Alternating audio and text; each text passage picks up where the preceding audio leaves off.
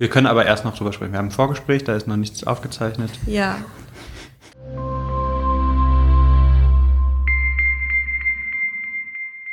Flurgespräche, der Theaterpodcast Über die Produktion Corpus Delicti vom Jungen Ensemble Stuttgart. Ja, äh, nee, ich mach nochmal, dann ist irgendwie klar, kann man das nicht verwenden. Also so, oder das Ja. ist irgendwie ein deutliches Zeichen oder so. Hallo, mein Name ist Holger Andre. Also es ist dann doch oft so, dass man halt zu mir oder zu Thilo blickt, wenn man antwortet und dann kann man sich jetzt noch ein bisschen das Mikro einrichten, dass man nicht so schräg dann vielleicht reinspricht. oder Brille absetzen, dann hat sich's von alleine erledigt.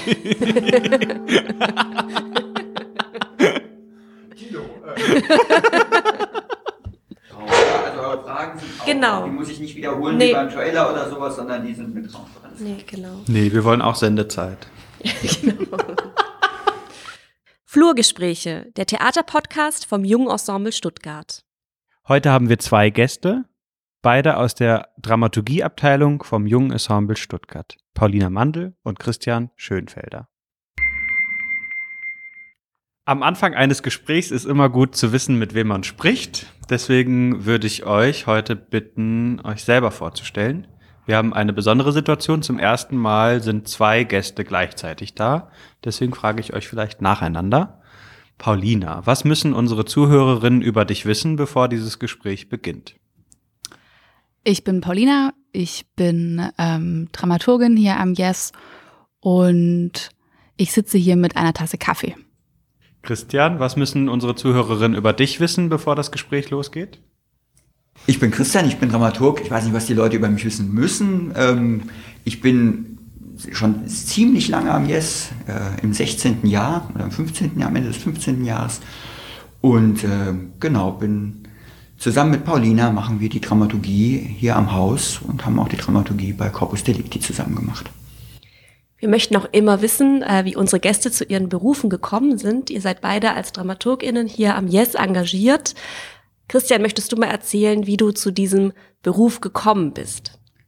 Das kann ich gerne machen, wobei das ein bisschen untypisch ist. Ähm, Also heutzutage, die meisten, die heutzutage DramaturgInnen werden, haben das studiert, richtig als Studiengang.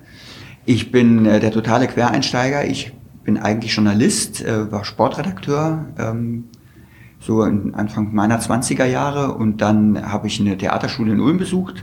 Es war so eine Grundausbildung, wo ich mich dann auf Dramaturgie spezialisiert habe und dann habe ich viel an Kinder- und Jugendtheatern gearbeitet in Heidelberg und in Mannheim und bin dann mit einem kleinen Schlenker im Schauspiel des Mannheimer Nationaltheaters bin ich dann als Dramaturg hier am Yes gelandet. Paulina, du bist ja ähm, noch nicht so lange am Yes. Wie äh, war dein Werdegang? Ja, ich würde sagen, mein Werdegang war auch eher äh, der einer Quereinsteigerin.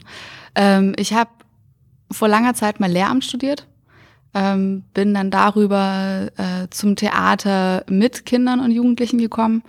Ähm, erst in der Theaterpädagogik oder in der Vermittlung und habe dann nochmal äh, den Master gemacht in kultureller Bildung und bin dann so äh, äh, in der Dramaturgie gelandet. Ein Berufsfeld äh, oder ein Aufgabenbereich der Dramaturgie an einem festen Theaterhaus ist ja die Produktionsdramaturgie. Bei Corpus Delicti wart ihr beide an der Produ Produktionsdramaturgie beteiligt. Was sind denn da so klassische Aufgaben? Also wenn man wirklich über die Produktionsdramaturgie spricht, ich bin jetzt ein bisschen überrascht. Ich dachte, wir fangen an mit der, mit der, äh, mit allem, was ein Dramaturg eigentlich so macht. Aber wir können, wir können gerne Hausdramaturgie und sowas überspringen wir alles, was auch alles noch dazugehört, Spielplangestaltung und sowas, sehr gerne äh, direkt in die Produktionsdramaturgie rein. Als Produktionsdramaturg, wenn es denn entschieden ist, dass man eine Produktion macht, äh, fängt es wirklich damit an, ganz banal, dass man sich mit dem Regie-Team trifft, mit der Regisseurin, dem Regisseur, ähm, relativ schnell dann auch mit ähm, AusstatterInnen und wenn es gut läuft, dann auch relativ früh im Übrigen mit der Theaterpädagogik, ähm, dass man erstmal so einen Text, wenn es ein fertiger Text ist, davon gehen wir jetzt mal aus, es ist keine Stückentwicklung, es ist ein fertiger Text, dann liest man den erstmal zusammen, ähm, versucht ihn zu begreifen, zu durchdringen, fängt an parallel zu recherchieren, Material zu suchen, sowohl für das Regie-Team, für den Produktionsprozess, aber vielleicht auch Material, das man später den SchauspielerInnen zur Verfügung stellen könnte, was ihnen helfen könnte. Ähm, und dann macht man meistens im Vorfeld schon eine sogenannte Strichfassung. Das heißt, ein Text wird in aller Regel nicht so gespielt, wie er geschrieben worden ist, zumindest nicht in der, äh, nicht, so, nicht so komplett, sondern es werden Teile gestrichen, die vielleicht ähm, einem nicht so wichtig sind oder die, ähm, ja, vielleicht ist es auch einfach zu lang. Also man macht eine sogenannte Strichfassung, mit der man dann in die Proben geht. Das ist jetzt im Fall von Corpus Delicti rein von der zeitlichen Abfolge her ein bisschen anders gelaufen, aber da kommen wir sicher später auch noch drauf zu sprechen. Und wenn dann die Proben losgehen, Paulina, was machst du dann, wenn du auf der Probebühne sitzt? Ja, ich würde sagen, es kommt darauf an, in welcher Phase der Produktion. Am Anfang äh, nähert man sich als Team dem Stoff an. Da geht es dann darum, Recherche vorzustellen oder Material vorzustellen. Ähm, man ist da und begleitet. Man versucht äh, inhaltlich äh, so weit mitzudenken, dass man auch äh, eben bei Gesprächen ähm, bestimmte Recherchematerialien mit einbringen kann oder Bezüge herstellen kann. Und dann, ähm, je, je mehr es da, dazu geht, äh, dass die Szenen tatsächlich geprobt werden, das Stück den Bogen bekommt, versucht man natürlich zu ähm, überprüfen, ob der inhaltliche Wunsch, den man gerne vermitteln möchte als Team, auch so verstanden werden kann von den Zuschauenden. Würde ich jetzt mal sehr zusammengefasst sagen. Bei mir hat sich letztens der ähm, Schornsteinfeger angekündigt. Da hing dann so ein Zettel an der Tür. Und als Rolf gekommen ist, hatte der zwei große Koffer dabei, so schwarze. Wenn ihr euch ankündigt für die, pa äh, für die Proben, was habt ihr denn in eurem Koffer und was bringt ihr dahin mit? das ist eine super Frage. Also in dem Fall kündigen wir uns ja nicht so direkt an, sondern wir besprechen mit dem Regie-Team, wann es sinnvoll ist zu kommen. Das ist vielleicht der erste Unterschied. Und dann habe ich zumindest immer das Textbuch dabei und ein Notiz, eine Kladde und einen Stift. In die Kladde schreibe ich dann, während ich den Proben zugucke, rein, was ich wichtig finde, was mir auffällt und was ich gerne rückmelden möchte. Und ich bringe ganz oft auch einen Kaffee mit, weil da muss man sehr wach sein, finde ich, wenn man so eine Probe besucht und man als Dramaturgin oft sehr lange auch einfach draußen sitzt und zuguckt, wie, wie, die, wie die Kollegen was ausprobieren und da aber ähm, Energie senden will und gleichzeitig auch wach sein will für alles, was so passiert, um danach eine fundierte Rückmeldung geben zu können. Wir haben euch heute eingeladen, um über Corpus Delicti zu sprechen. Heute, das ist der 26. Februar. Zeitpunkt der Aufnahme. 2021. 2021. Und ähm, es ändert sich mal ja immer mal wieder ähm, für einen selber, worum es eigentlich in einer bestimmten Sache geht. Deswegen frage ich euch einfach heute jeweils, Paulina, Corpus Delicti, worum geht es da für dich? Für mich geht es erstmal um einen ähm, persönlichen Konflikt ähm, einerseits ähm, ein familiärer Konflikt, ähm, sehr individuell und persönlich, und dann auf der anderen Seite ein Konflikt mit einer äh, Staatsform und deren Auswirkungen. Und was ich ähm, sehr interessant finde an dem Stück ist, dass man diesen Konflikt von Anfang bis Ende zuschauen kann. Christian, du konntest jetzt Paulina lauschen äh, worum es für sie geht. Worum geht es für dich?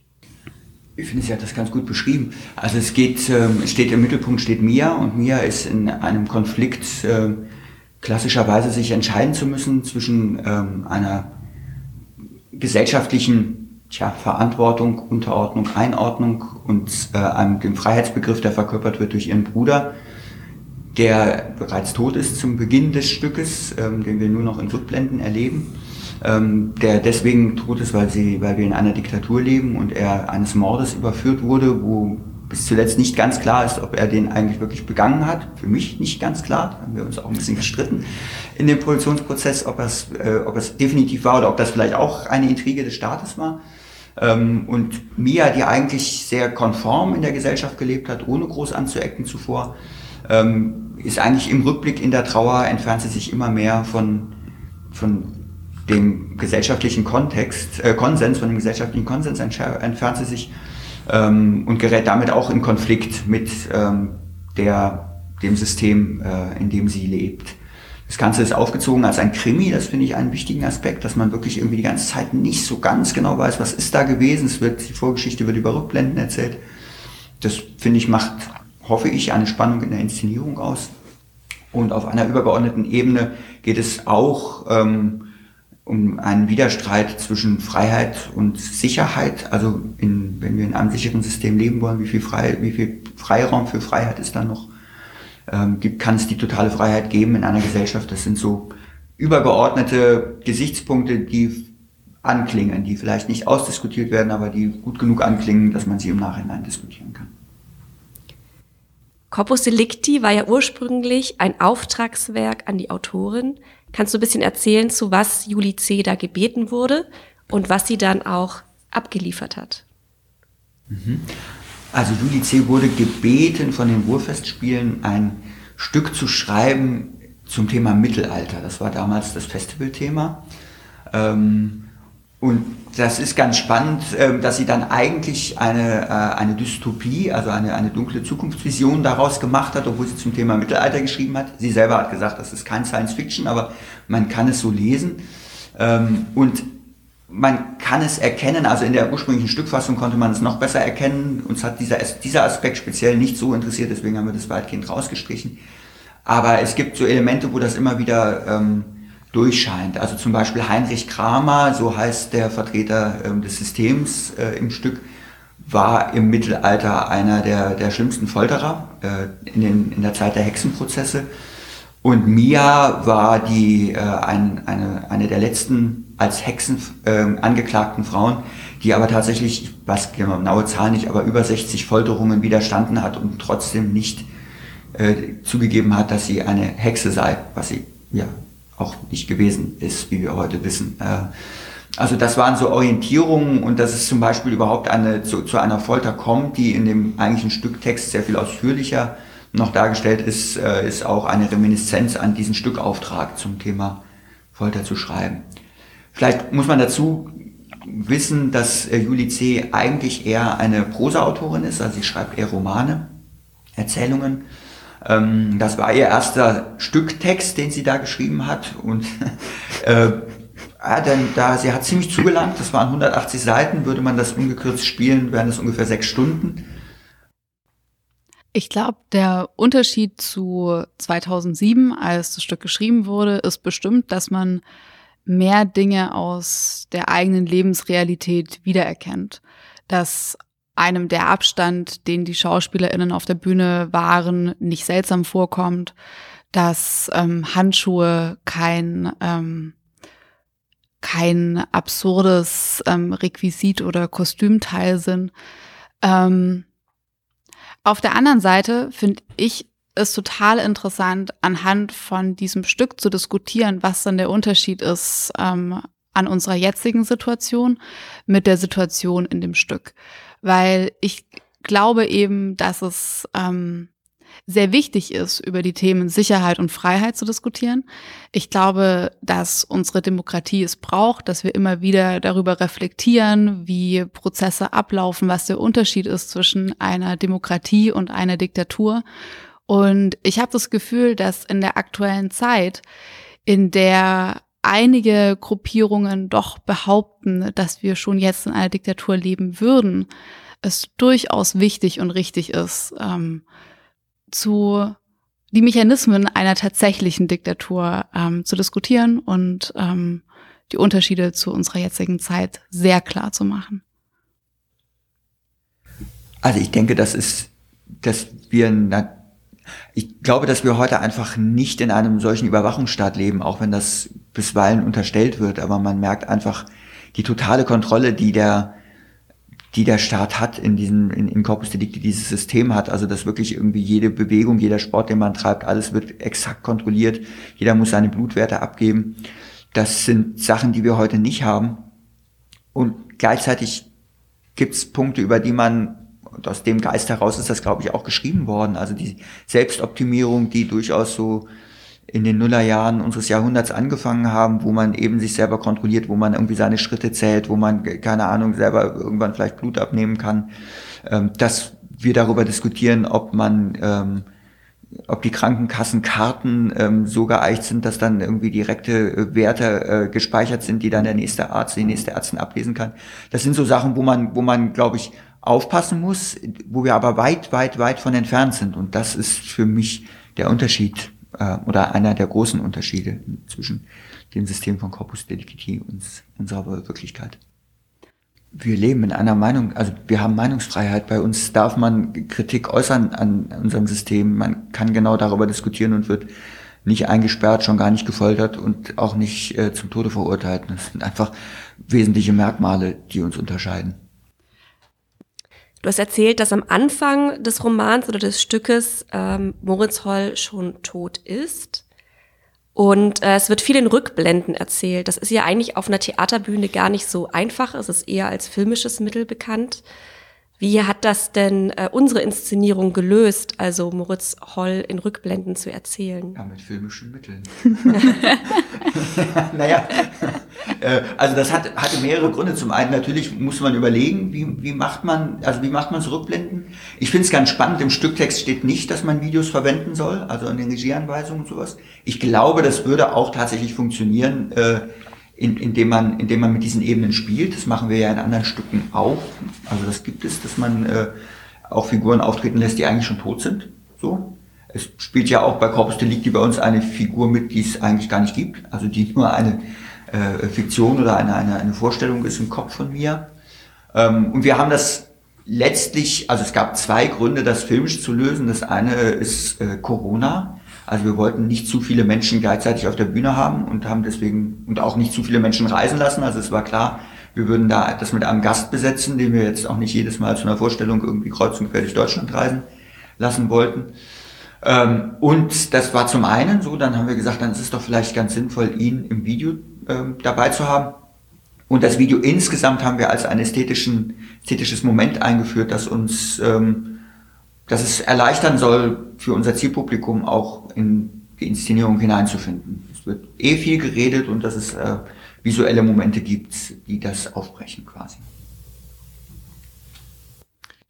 Die ideale Geliebte ist in, äh, glaube ich, fast jeder Fassung eine sehr besondere Rolle, wenn sie denn vorkommt.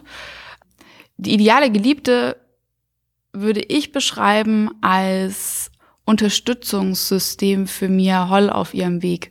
In einem Stück wird beschrieben, dass sie ein Geschenk des Bruders an Mia ist, damit sie zu ihm findet, nachdem er gestorben ist. In unserer Fassung, wie aber auch schon in der ersten, ist sie wie, wie eine Freundin für Mia Holl, mit der sie schöne Momente hat, mit der sie aber auch manchmal in Konflikt gerät, die sie verteidigt in gewissen Situationen, unterstützt aber auch manchmal Widerrede gibt. Also das Besondere ist wahrscheinlich, was auch theatral gar nicht so einfach ist, ist, dass sie für zwei der vier Figuren, also es sind vier Figuren auf der Bühne, ähm, drei quasi reale und die äh, ideale Geliebte und für zwei der anderen Figuren ist sie nicht sichtbar. Das heißt also nur Mia kann mit ihr sprechen oder hört sie und sieht sie und die anderen müssen jeweils so spielen und auch sprechen, als ob sie sie nicht hören und sehen, was, glaube ich, für die beiden Kollegen gar nicht so einfach war, weil man natürlich als Schauspieler sie trotzdem ihren Text hört, aber darauf nicht reagieren darf, sondern äh, zum Teil dann auf die vorhergehende Frage von Mia antwortet und das im Tonfall nicht auf die, auf die heimliche, äh, auf die ideale Geliebte ähm, reagieren soll. Es war ganz spannend, weil sie wirklich bei uns nur auf dem Sofa sitzt die Ideale gibt, bis ganz zum Schluss, bis sie dann abgeht, bis sie also die Zelle aufbaut und dann abgeht. Und wir haben ganz oft im Probenprozess in den ersten Wochen immer probiert, wann ist denn der Moment, dass sie vom Sofa aufsteht? Und wir haben, ich weiß nicht wie oft, diesen Moment gesucht, aber es gibt ihn einfach nicht. Und es ist dann auch ganz schön, es gibt dann die Beschreibung, wenn Mia verhaftet wird, das ist ein Erzähltext, der eingeblendet wird. Und da wird beschrieben, dass sie, dass sie sich am Sofakissen festklammert in dem Moment. Und vorher gab es diese Szene des Abschiedes von mir, äh, von der von mir mit der mit der idealen Geliebten und es ist eindeutig, dass auf dem Sofa dann in dieser in diesem Fall personifiziert in gewisser Weise äh, durch das Sofakissen, das ist eigentlich der Ort der idealen Geliebten. Was man vielleicht auch noch sagen kann, ist, dass in unserer Inszenierung die ideale Geliebte nicht nur die Texte spricht der idealen Geliebten, sondern wir auch manche Erzähltexte der idealen Geliebten gegeben haben sozusagen, wodurch sie natürlich noch mal was mystischeres bekommt, weil sie eben nicht nur in den Szenen ungehört sprechen kann, sondern auch kommentieren kann. Darüber, dass sie diese Erzähltexte hat, ist sie auch die Brücke ins Publikum. Also die spricht sie sehr direkt nach draußen. Es ist quasi ähm, das Durchbrechen bin immer vorsichtig mit diesem Begriff der vierten Wand, aber es ist sonst eindeutig ein Kammerspiel und das wird aber aufgebrochen durch die, durch die ideale Geliebte, die nach außen spricht und mit uns als Publikum Kontakt hat. Es gibt ja noch eine Figur, der Anwalt von Mia Holl. Über ihn haben wir bisher noch nicht äh, gesprochen, gespielt von Fares Yushbajiolu, auch ein Ensemblemitglied am Yes. Ja, ist ganz witzig, dass dir der Name entfallen ist. Das ist wahrscheinlich das Schicksal dieser Figur. Er heißt Rosentreter. Ähm, aber dieser ist, es ist so eine, eine, eine Figur, die man gerne im realen Leben, glaube ich, auch übersieht. Es ist ganz schön, äh, ihr habt mich ja nicht nach meiner Lieblingsszene gefragt, da wäre ich tatsächlich auf ihn zu sprechen gekommen, interessanterweise. Also ich mag sehr diese, diese ganzen äh, gefeilten Dialoge zwischen, äh, zwischen dem Kramer und der Mia und dazwischen ist er immer so ein bisschen, wirkt wie eine verlorene Figur, ist aber eigentlich die treibende Kraft und es gibt diesen Moment, wo klar wird, der Bruder Moritz Holl war früher krank, der hatte Leukämie und deswegen eine Stammzellentransplantation hinter sich, ähm, was eine große Rolle spielt im Krimi. Es gibt diesen einen Moment, wo niemand auf der Bühne checkt, was in dem Moment gesprochen wird, dass es ein großer Wendepunkt des Stückes ist, als nämlich klar wird, äh, dieser Bruder hatte Leukämie und nur der Anwalt merkt es. Und das ist seine, seine Antriebsfeder. Das ist jemand, möchte ich sagen, der Rosentreter, der im System drin ist, der mit dem System lebt. Er ist aber ein Anwalt der Angeklagten, also gehört, gehört nicht richtig zum System, sondern, sondern kämpft dagegen als Anwalt. Ähm, hat dazu ein, eine persönliche Not. Ähm, er ist verliebt in eine Frau, mit der er nicht zusammen sein darf. Also es gibt in diesem System äh, ist genau festgelegt, äh, was sinnvoll ist, welche Partner zusammen Kinder bekommen sollten, ähm, damit die äh, dem, dem Gesundheitssystem zufolge äh, möglichst äh, wenig gefährdet sind oder möglichst stabiles Immunsystem haben vielleicht. Das wird so genau nicht erklärt, aber kann man sich zusammenreimen. Und Rosentreter liebt eine Frau, mit der er nicht zusammen sein darf. Und das ist seine Antriebsfeder gegen dieses System zu rebellieren, auf seine Art und Weise.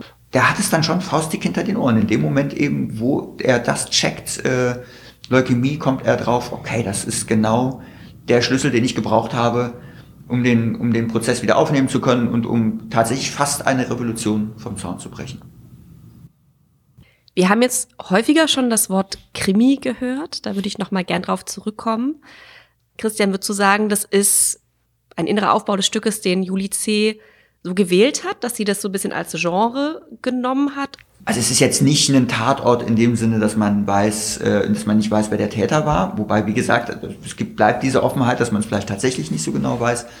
Und es spielt einfach mit, mit Verdachtsmomenten, dass der Rosentreter das so nach und nach aufdeckt, äh, diese, Leu diese Leukämie-Geschichte, also dass die Geschichte, dass man selber nicht von Anfang an auch als, so wie die Figuren auch als Zuschauerin, nicht ganz genau weiß, was ist passiert und das zusammensetzen muss. Das ist etwas, was ich in vielen Texten von Julie C. sehe. Also es ist durchaus so eine Art von ihr, Texte zu schreiben, ähm, die gute Spannungsmomente sind. Und wir haben das jetzt nicht besonders betont, aber ähm, es gerne genommen, würde ich sagen, für unsere Inszenierung.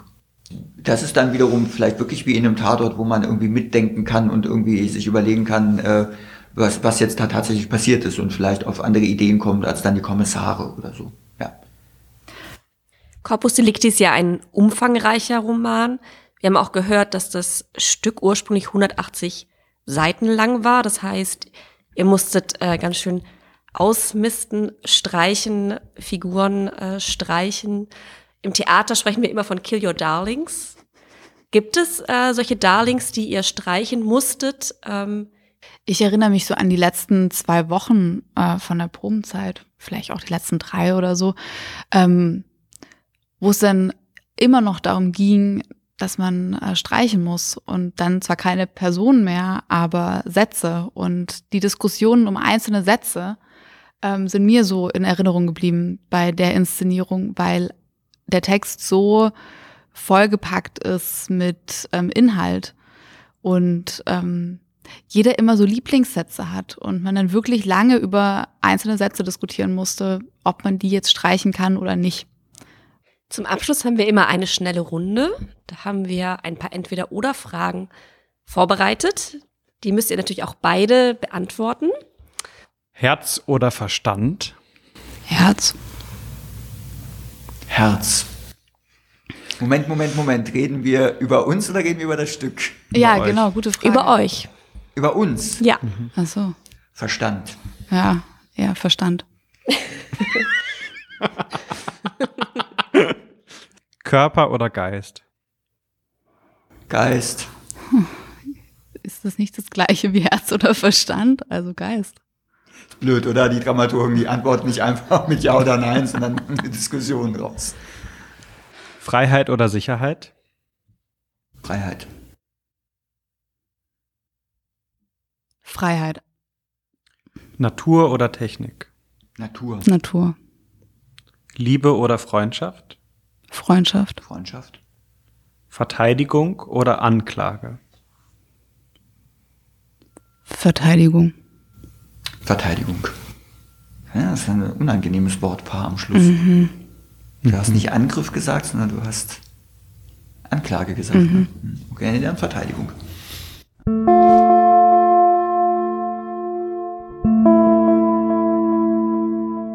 Große Einigkeit bei den Dramaturginnen. Vielen Dank an euch für dieses Gespräch. Danke euch. Dankeschön.